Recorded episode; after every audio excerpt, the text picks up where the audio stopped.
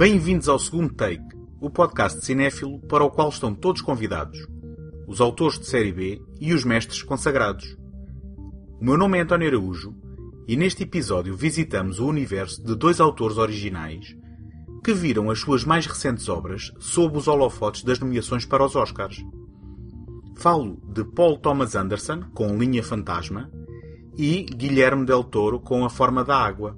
Este episódio é apoiado pela Take Cinema Magazine, a dar cinema desde 2007 com o intuito de oferecer uma alternativa cultural completamente gratuita. Em take.com.pt encontram críticas, artigos, passatempos, trailers e todos os números editados da revista.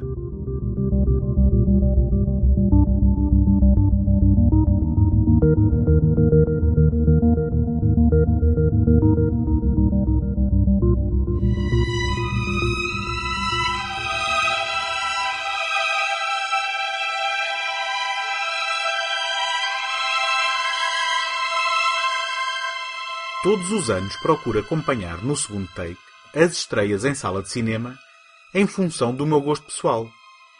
Como não pretendo que este programa seja uma agenda cultural preocupada exclusivamente com a atualidade, mas sim um lugar de partilha e celebração cinéfila que olha tanto para o presente como para o que veio anteriormente, as estreias que abordo são o resultado de um processo seletivo que, salvo raras exceções, tenta destilar os variados títulos que estreiam semanalmente ao essencial. Aconteceu estrearem em simultâneo, no primeiro dia de fevereiro, dois títulos de autores que considero serem incontornáveis: Paul Thomas Anderson e Guilherme Del Toro, com a curiosidade de, entretanto, se terem tornado duas obras de peso na corrida aos Oscars deste ano. Linha Fantasma conseguiu seis nomeações, incluindo melhor filme, realizador, banda sonora e ator, naquela que é a anunciada interpretação final de Daniel Day-Lewis. Se Paul Thomas Anderson conta já com oito nomeações à estatueta dourada, mais raro é ver o nome de Guilherme Del Toro nestas andanças. Anteriormente nomeado pelo argumento de O Labirinto do Fauno, talvez o seu filme mais celebrado até à data, vencedor do BAFTA para melhor filme em língua não inglesa, consegue a proeza de ver A Forma da Água arrecadar 13 nomeações, incluindo melhor filme, realizador e atriz principal, a luminosa mas discreta Sally Hawkins. Se nos recordarmos que o filme venceu o Leão de Ouro no Festival Internacional de Cinema de Veneza no ano passado, a proeza é ainda maior quando percebemos que Del Toro não se desviou um centímetro do seu universo de fantasia e celebração da alteridade, e o seu mais recente filme é uma obra intimamente pessoal alinhada com o seu registro habitual. Mas, esquecendo por agora as nomeações e as suas implicações e repercussões para o futuro destes prémios, concentremos-nos agora nos filmes, começando por Linha Fantasma.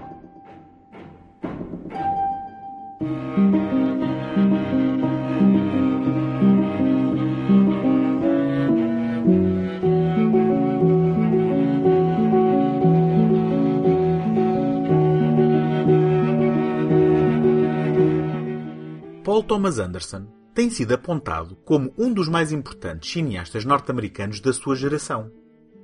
A sua estreia atrás das câmaras em 1996, Passado Sangrento, fez com que o seu realizador fosse confundido pelos próprios produtores como sendo um subproduto da escola Quentin Tarantino. Logo desmentido nos anos que sobravam do século XX, pelos épicos e caleidoscópicos Jogos de Prazer e Magnolia. Estes filmes de grande folgo denunciaram uma filiação mais próxima a Martin Scorsese e Robert Altman do que a desconstrução pop e autorreferencial de Tarantino. Embriagado de Amor, o seu musical sem canções de 2002 parece ter encerrado um ciclo de forma inesperada. A nova encarnação de Anderson pode ser marcada pelo início da colaboração na banda sonora com Johnny Greenwood e Haverá Sangue, um dos primeiros grandes filmes americanos do novo milénio e a primeira colaboração com Daniel Day-Lewis, continuou a tendência de Anderson para retratar personagens obsessivas, apesar da mutação estilística. Esta tendência manteve-se com The Master, o Mentor, título em que a visceralidade da sua obra é substituída por um calculismo e uma frieza muito kubrickianos. O seu cinema tornou-se mais hermético, cerebral e desafiante. Foi apenas natural que o seu filme seguinte fosse Vício Intrínseco, um filme paranoico sobre o processo da perda da inocência e do desabar do sonho americano durante a década de 70, adaptado de um romance de Thomas Pynchon, o primeiro em que adaptou material previamente existente. Apesar deste percurso, nem sempre unânime, é justo apontar, a estreia de um novo filme de Paul Thomas Anderson deveria ser um acontecimento, mas não o é, mais uma vez, em benefício da verdade. Linha Fantasma, novamente um argumento original de Anderson, volta a juntar o realizador com o ator ermita Daniel Day-Lewis e tem sido mais falado por ser o anunciado título derradeiro da filmografia deste do que por qualquer outro motivo. Mesmo as vozes críticas que têm louvado o filme, bem como a meia dúzia de nomeações aos Oscars, parecem uma mera formalidade inevitável perante a aura de gênio que antecede o autor. Realizando pela primeira vez fora dos Estados Unidos da América, Anderson inspira-se em Alfred Hitchcock, especialmente em Rebecca de 1940, para desenhar meticulosamente um requintado e subtil filme de época com trave de drama familiar, mistério gótico e comédia muito negra, focando-se num estilista da alta sociedade da Londres da década de 50 e na relação atribulada com a sua musa. You can sew almost anything into the canvas of a coat. When I was a boy, I started to hide things in the linings of the garments. Things that only I knew were there. Secrets. Good morning. Will you have dinner with me?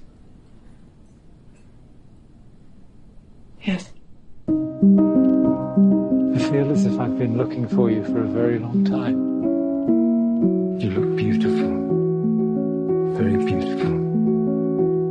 I have things I want to do, things I simply cannot do without you. Reynolds has made my dreams come true, and I have given him what he desires most in return. Every piece of me.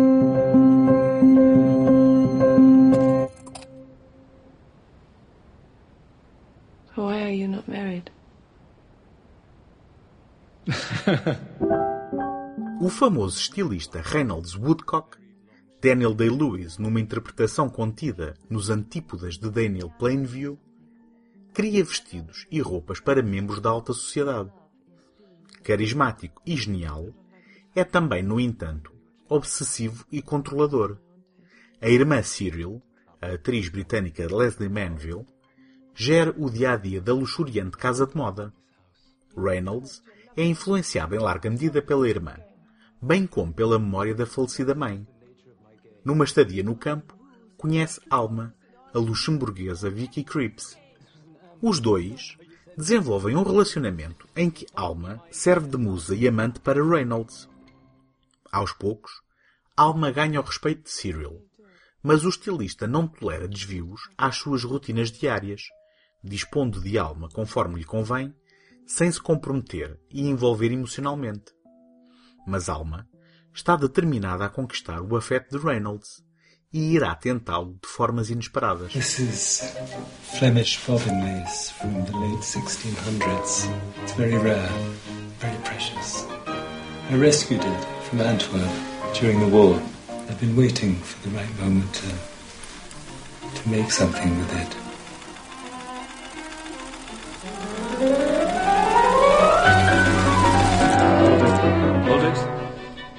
Very nice. That's beautiful. Very nice. Best yet. Beautiful. And um, just look towards the window, please. Amber, Amber could, could you just lift the bodice a little bit? It keeps dropping down. We need to get that adjusted properly. It's ridiculous. Let's get it fixed.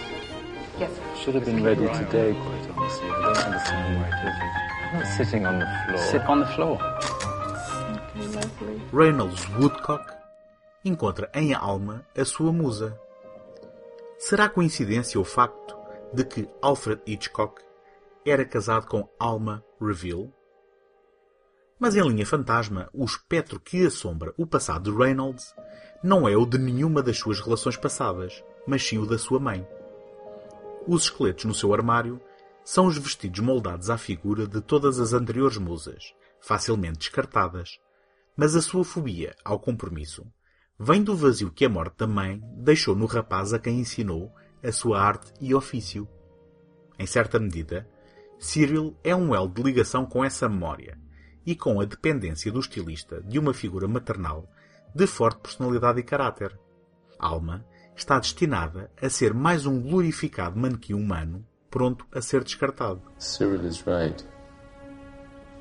Cyril is always right. It's not because the fabric is adored by the clients that Cyril is right. It's right because it's right. Because it's beautiful. Maybe one day you'll change your taste, Alma. Maybe not. Maybe you have no taste. Maybe I like my own taste. Yes, just enough to get you into trouble. Perhaps I'm looking for trouble. Stop! Mas Alma decide que tem uma palavra a dizer sobre a sua relação com Reynolds.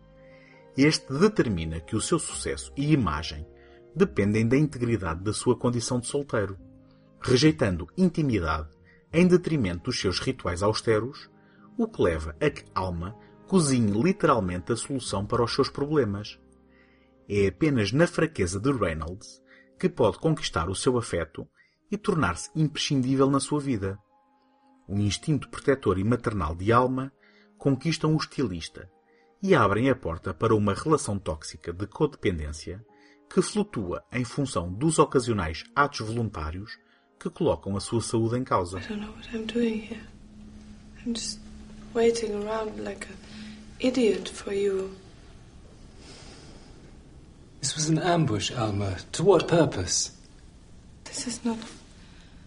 I know it's not going as I expected. I, I didn't mean these things to come out. I'm sorry, but it was meant to be nice. Well, what did you expect? I wanted time with you. I wanted to have you to myself. You have me all the time. No. What are you talking about? I don't. I there, there are always people around, and if not, then there's something between us. Something between us? Yes. What? Some What? distance. When did this happen? What happened to make you behave like this? Is it because you think I don't need you? Yes. I don't. Well, that's very predictable of you.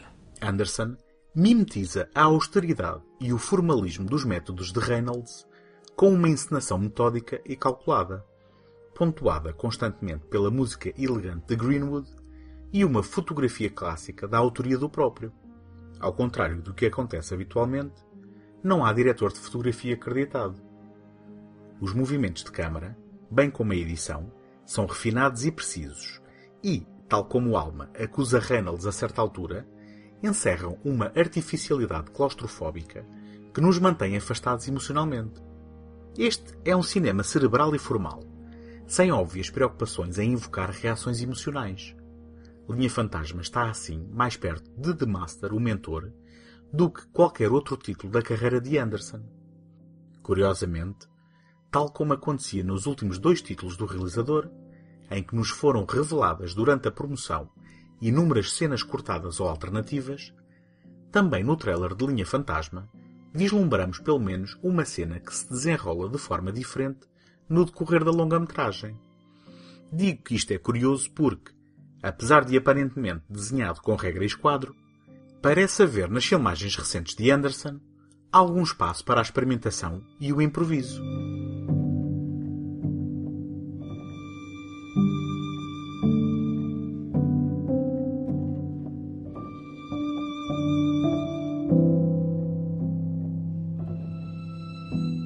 Inegável o rigor formal de Anderson e a sua dedicação a uma estética clássica em vias de extinção.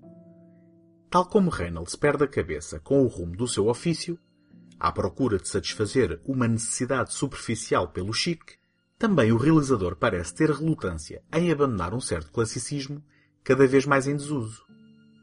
É pena que o faça apontando apenas ao cérebro, descurando o potencial de envolver emocionalmente o espectador. Mesmo que Linha Fantasma se venha a descozer a posteriori, revelando segredos nele escondidos e revelando-se como uma grande obra-prima que não aparenta ser ao primeiro contacto.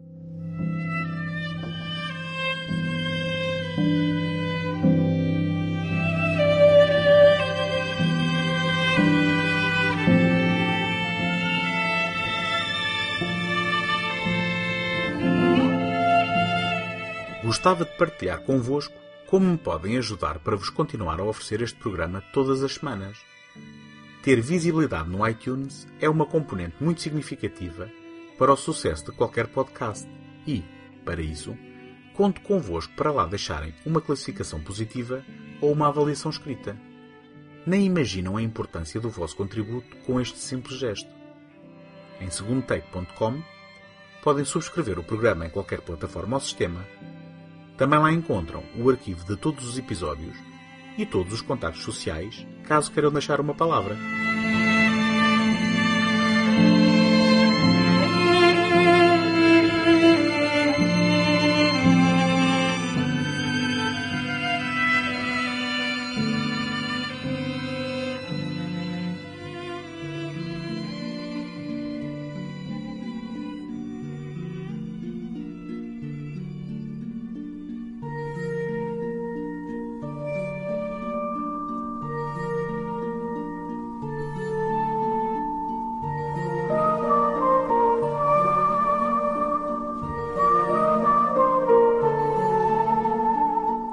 Há muito que sabemos que Guilherme Del Toro gosta mais de monstros do que de nós. Ou melhor, para o realizador mexicano, os verdadeiros monstros somos nós. E a expressão da nossa monstruosidade é a intolerância perante a diferença, o outro. Depois de Cronos, a promissora estreia em 1993 no seu país de origem, com um filme de terror de baixo orçamento, que acabou premiado numa série de festivais internacionais, incluindo o Prémio dos Críticos em Cannes, Del Toro foi mastigado quatro anos depois pela máquina da Miramax na produção de Predadores de Nova York, a estreia em Hollywood que repetiu a estafada história em que uma voz criativa e original é contratada para depois ser normalizada pelo sistema, acabando o filme por ser apenas uma curiosidade relativamente banal. Em resposta a esta experiência, e filmando em Espanha, o autor cria em 2001 a sua primeira obra maior, Nas Costas do Diabo, um filme assombrado e assombroso que desenterra os fantasmas da Guerra Civil Espanhola. No ano seguinte, embora o seu regresso às produções norte-americanas aparentemente ser pela porta pequena, com uma sequela de um filme de super-heróis de banda desenhada, Blade 2 demonstra como um projeto comercial pode ter a marca autoral do seu timoneiro. No embalo deste triunfo, Del Toro ataca a sua verdadeira paixão dos livros aos quadradinhos e realiza entre 2004 e 2008 o díptico Hellboy, a criação de Mike Mignola, que permite ao realizador colocar no centro das suas narrativas um grupo de desajustados heróis que protegem a humanidade de criaturas inspiradas nas obras de Lovecraft e Tolkien, respectivamente, no primeiro e segundo filme. Pelo meio, é celebrado por O Labirinto do Fauno, um irmão espiritual de Nas Costas do Diabo, que regressa à Guerra Civil Espanhola para desenhar uma homenagem gótica a Alice no País das Maravilhas e reforçar a ideia que o homem, apesar das aparências, é o verdadeiro monstro que assombra e destrói qualquer sonho e ilusão da inocência infantil.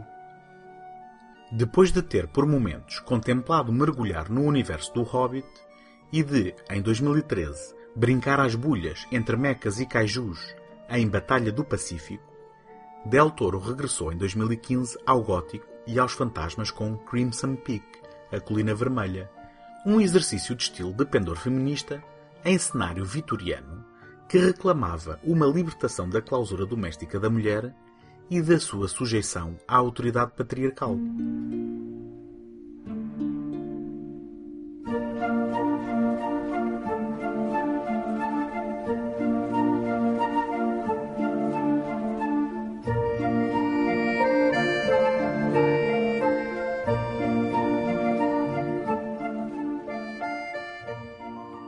Com A Forma da Água, Guilherme Del Toro afirma ter finalmente realizado o seu primeiro filme adulto. Depois de ter passado nove filmes a revisitar medos e sonhos de infância, o realizador, apesar de continuar a focar-se na questão da alteridade, decidiu abordar temas como a confiança, o sexo, o amor e o rumo da humanidade, em suma, preocupações que não tinha em criança. Ainda assim, as suas inspirações remontam a esse tempo, pois foi inspirado pelas memórias de ver em terra idade O Monstro da Lagoa Negra, o clássico filme de 1954, realizado por Jack Arnold, e de torcer na altura pelo sucesso do romance entre a criatura e Kay, a personagem interpretada por Julie Adams. If I told you about her, the princess without voice, what would I say?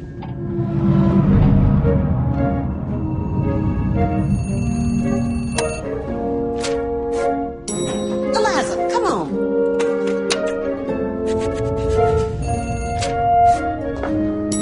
Eliza, hurry, hurry.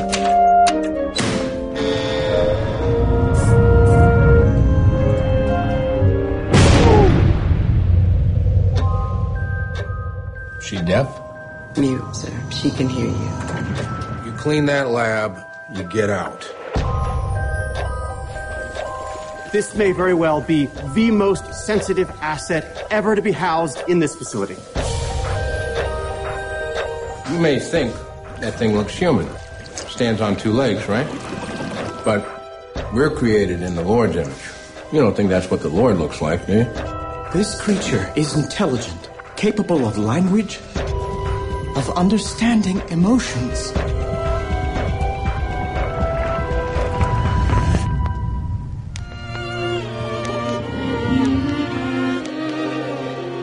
When he looks at me, he does not know how I am incomplete. He sees me as I am. J'avoue, je n'ai bavé pas vous. Eliza é uma empregada de limpeza muda que vive uma vida solitária num apartamento por cima de uma enorme sala de cinema.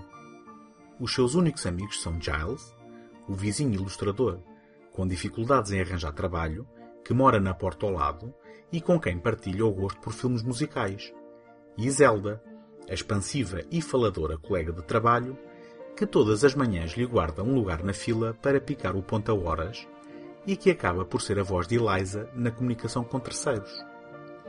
Ambas trabalham num laboratório governamental em Baltimore, alguns na década de 60, em plena Guerra Fria. Quando chega às instalações uma criatura aprisionada num tanque cheio de água, capturada na América do Sul pelo Coronel Strickland, a curiosidade de Eliza leva a aproximar-se em segredo da criatura anfíbia de traços humanos, com quem vem a conseguir comunicar, formando com ela uma relação estreita de contornos românticos.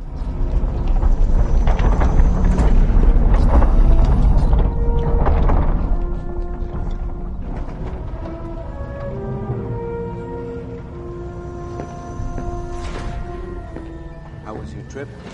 Fine. Who's security? Just one moment, please. Security. Who's security? Welcome to T4, sir. Yes, sir. I am Fleming, head of security. What's with your national concerns? Sam,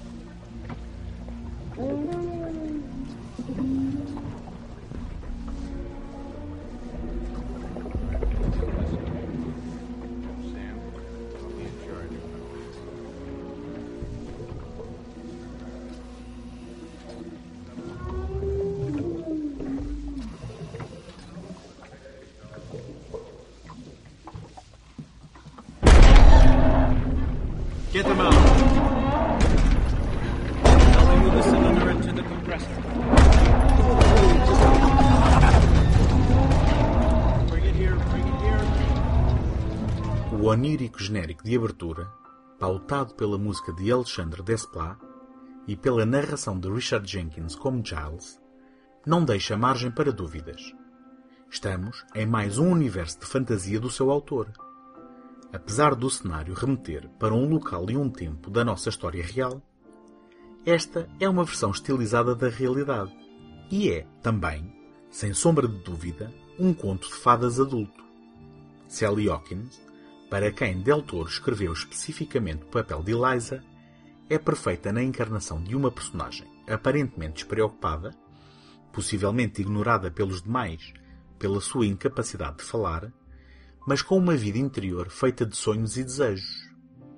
E que refrescante é ver um filme comercial que não tem pudor em mostrar a masturbação como um dos momentos rotineiros do dia a dia, eternamente repetitivo, de alguém para quem a solidão é sentida como uma condição crónica e perene. Aliás, esta é a condição transversal do grupo de amigos de Eliza.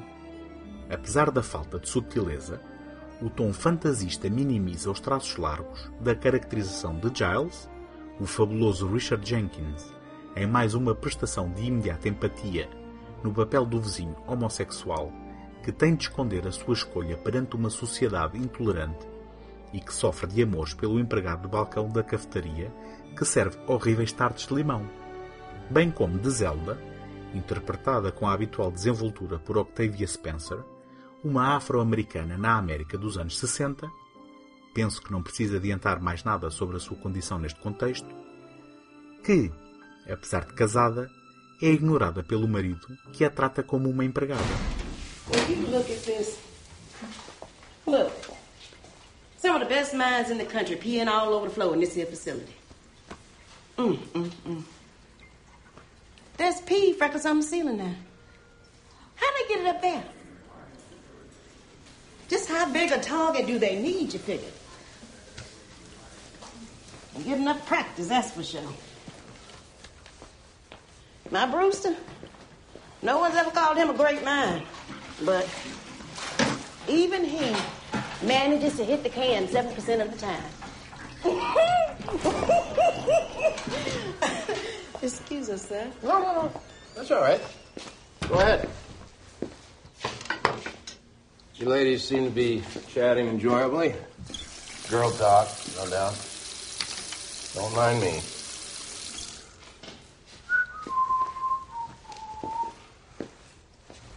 Muito antes de aparecer em cena o sinistro vilão Michael Shannon, como o coronel Richard Strickland, com a sua presa, o homem anfíbio interpretado pelo eterno colaborador anónimo de Del Toro, Doug Jones, o trio de personagens principais é constituído por criaturas humanas oprimidas e rebaixadas na América dos anos 60 e que contrariam a natureza do homem, tal como criado à imagem de Deus. Esta é a crença de Strickland, condescendente com Zelda, intolerante perante a ameaça da diferença da criatura e, inevitavelmente, hipócrita face à aparente perfeição do verniz da sua família modelo e do seu modo de vida americano. Sentindo-se atraído sexualmente por Eliza, tenta concretizar as suas fantasias com a esposa, calando-a durante o sexo pouco romântico entre os dois, e, mais tarde, insinuando-se à própria Eliza de forma sinistra, revelando-lhe um desejo egoísta nada interessado nos desejos dela ou sequer no respeito que lhe deveria merecer. A mutilação que sofre às mãos da criatura anfíbia não só corrompe a sua artificial integridade, como é o oposto do tratamento que o suposto monstro reserva para Eliza. Desde o primeiro momento, esta estende-lhe a mão num gesto corajoso de aceitação e empatia. E a sua linguagem gestual vai servir como uma ferramenta de ensino e comunicação que permitirá que, ultrapassando a superfície, veja a criatura como uma alma gêmea que lhe oferece um sentido para a vida inexistente até então. A machadada final de comentário político que Guilherme Del Toro esforça-se pouco por disfarçar nesta fantasia é a introdução de uma narrativa secundária envolvendo espiões russos através da personagem de Michael Stuhlbarg, o Dr. Robert Hofstetler, cientista infiltrado nas operações americanas que, independentemente das convicções políticas e nacionalistas, acaba por revelar mais que um interesse científico isento no homem anfíbio, mostrando uma humanidade ausente do aparelho militar que desumanizou Strickland. You'll never know just how much I miss you.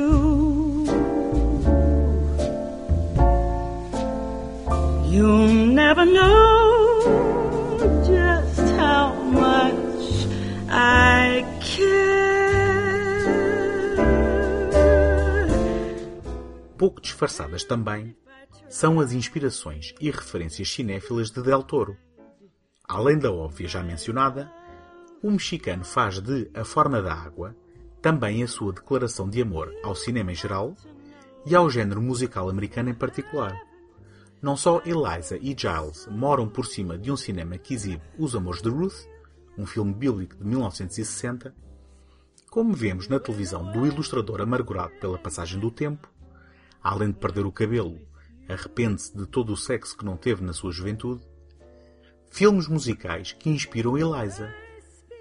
Shirley, a mascote do regimento, filme com Shirley Temple de 1935, dá origem a um pequeno momento de cumplicidade dançante entre os amigos e mais tarde a um sapateado no corredor dos apartamentos. Enquanto que Meu Coração Canta, filme de 1943, através de You'll Never Know, cantada por Alice Faye, é responsável por um interlúdio de sonho acordado em que o silêncio de Eliza se transfigura numa declaração de amor cantada e dançada, ao jeito de Fred Astaire e Ginger Rogers em Siga a Marinha, de 1936.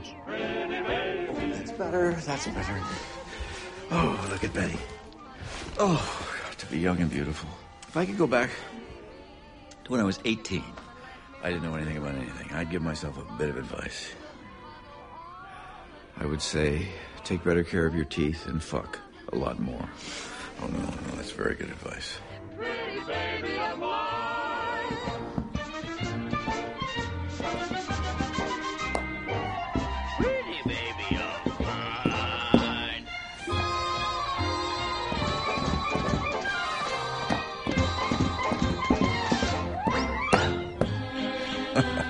Guilherme Del Toro revela-se aqui como um incurável romântico, mas continua fiel ao seu afeto pelos monstros e pelo outro. Talvez a caracterização das personagens de A Forma da Água seja tão óbvia como as suas referências cinéfilas e, possivelmente, o sublinhar a grosso da origem da verdadeira monstruosidade no seu centro seja pouco subtil. Mas, num mundo em que tememos o que não entendemos, e numa indústria cinematográfica que tende para a normalização e homogeneidade, é de aplaudir a subversão e a heterogeneidade da aceitação e da tolerância que o realizador mexicano nos propõe. Tê-lo feito, colocando em causa a validade dos valores do país que lhe produziu o filme e correndo o risco de ser recompensado por isso na mais importante cerimónia de prémios desse mesmo país, é só a cereja em cima do bolo e mais uma razão forte para querermos destruir muros em vez de os erguer.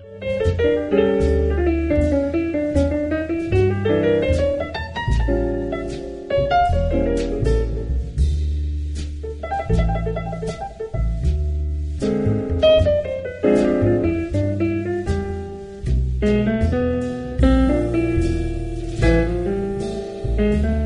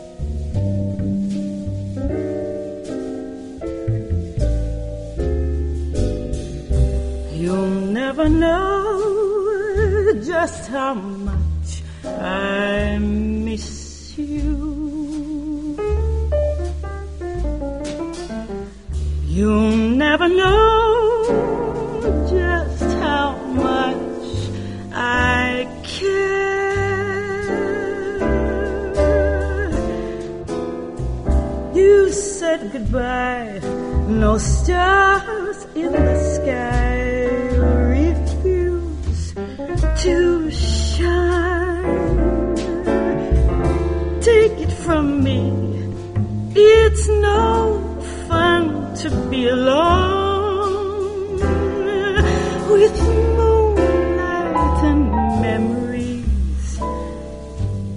You went away.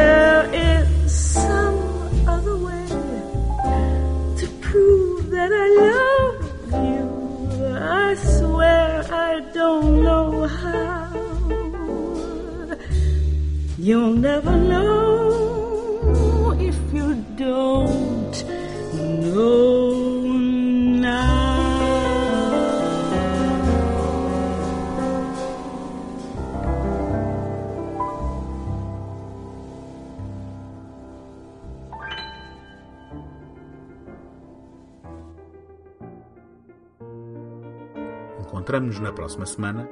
Até lá, boas fitas!